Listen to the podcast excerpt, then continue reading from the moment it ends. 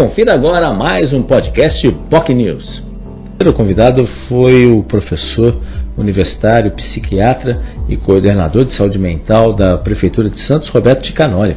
Ele falou aí do processo uh, da área de saúde mental, né, que e falou uma novidade aí. Santos pode aí é, ser objeto aí de um amplo pesquisa, um amplo acordo com o Ministério da Justiça para trabalhar aí uma questão muito interessante, um projeto que começou lá atrás, junto com o Ministério da Saúde, a qual ele, o Ticanori chegou a trabalhar em 2013, 2015, mas houve interrupção e um acordo junto com as Nações Unidas, NODC, que é um programa de políticas públicas, que é um escritório das Nações Unidas, que é justamente para avaliar as campanhas, especialmente para a questão de grupos, grupos eh, sociais. Né? Então, aqui vão ser três metodologias que foram criadas, aqui em Santos duas devem ser implantadas, especialmente esse levantamento que vai ser feito em pesquisas junto às escolas municipais com crianças de 6 a 9 anos, Uh, e também junto a famílias. Esses métodos chegaram a ser testados em mais de 100 cidades do país, mas infelizmente acabaram se perdendo aí por causa da interrupção das ações que foram feitas. Essa primeira fase contou aí com educadores, pesquisadores da Unifesp, a Universidade de Santa Catarina, Santa Catarina e também a UNB, Universidade de Brasília.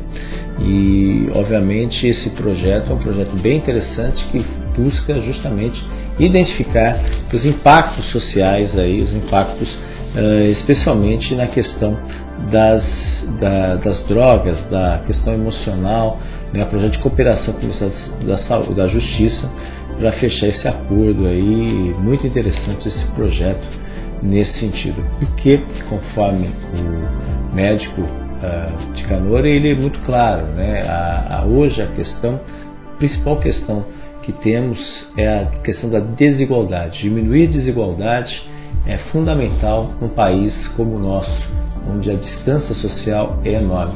E aí você cria condições de diminuir a desigualdade, diminuir, obviamente, essa busca aí sempre constante aí por galgar outros espaços, né? Uh, os países desiguais sofrem mais que os países que são ricos. Isso vale para todas as questões socioeconômicas, não necessariamente as população mais pobre ou mais, uh, mais rica.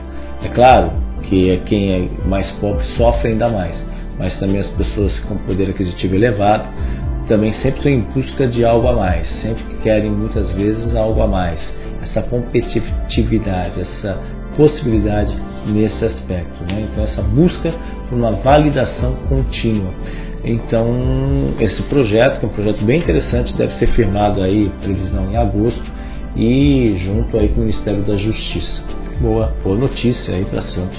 Vamos aguardar aí os fatos e os acontecimentos nesse aspecto, né? Porque, segundo o Ticanori, a desigualdade coloca o horizonte muito próximo. Isso é muito comum entre os jovens. Os jovens não têm muitas vezes previsão do que vai ser o futuro, do que vai ser o amanhã. Então, isso o jovem costuma estar preocupado com hoje. Isso gera ansiedade, o individualismo, o status social, o reconhecimento. E essa necessidade de reconhecimento tem a sensação de invalidez, porque nem sempre a gente é reconhecido. As redes sociais trabalham muito com isso daí. As pessoas postam informações e postam imagens que nem sempre condizem com a realidade da pessoa. Então, essa é uma outra questão, uma questão de política pública de saúde mental que mudou aí, mudou muito ao longo do, do, do das últimas décadas e esse o olhar está muito claro nesse aspecto. Não adianta fazer campanhas e campanhas sobre o consumo de drogas, evite drogas, né? Se não há essa, esse trabalho mais profundo aí nesse sentido. Enfim, temas importantes que foram abordados para o Jornal em Foque de hoje, né? Então essa é a expectativa. Houve aí também falou sobre a expectativa do, do, do CAP AD, que é um trabalho ali feito junto ali com o antigo Hospital Anchieta, ele que foi interventor da Anchieta, então o antigo Hospital Anchieta, o de Canoi, né? E também os DAPs, né? Que tem um trabalho, a ideia é recomposição qualitativa e quantitativa reorganização com objetividade, os modos como se relacionam, né?